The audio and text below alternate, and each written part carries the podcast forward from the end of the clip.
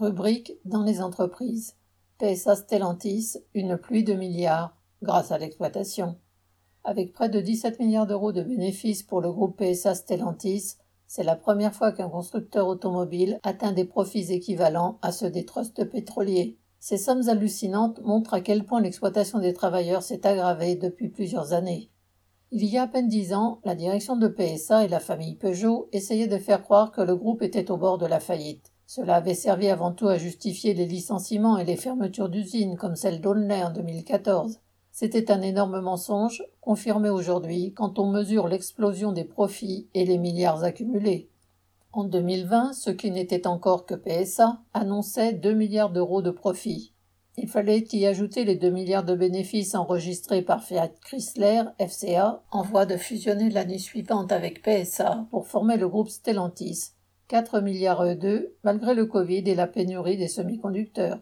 En 2021, le bénéfice du nouveau trust Stellantis atteignait 13,3 milliards, trois fois plus. Quant à la rentabilité du capital pour les actionnaires, mesurée par la marge opérationnelle, elle est passée en deux ans de 7 à plus de 14% cela donne une idée assez claire de l'aggravation de l'exploitation, car c'est bien sur le dos des travailleurs que ces milliards sont extirpés. Certes, le prix des voitures a aussi augmenté, mais la principale source de profit est bien le travail des salariés.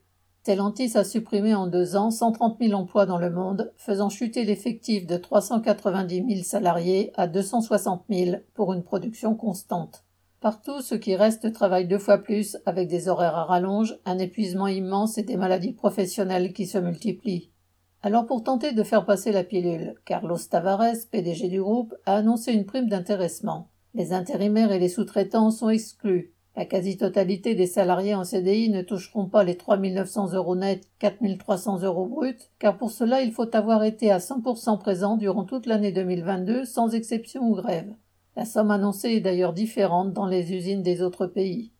À l'annonce du montant dans toutes les usines du groupe en France, le mécontentement a prédominé, car, au vu des bénéfices records, les travailleurs s'attendaient à bien plus.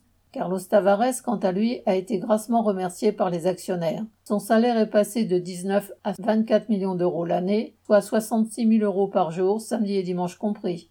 Les quelques actionnaires dont font partie les familles Peugeot et Agnelli se sont réservés la part du lion, 4,2 milliards d'euros de dividendes.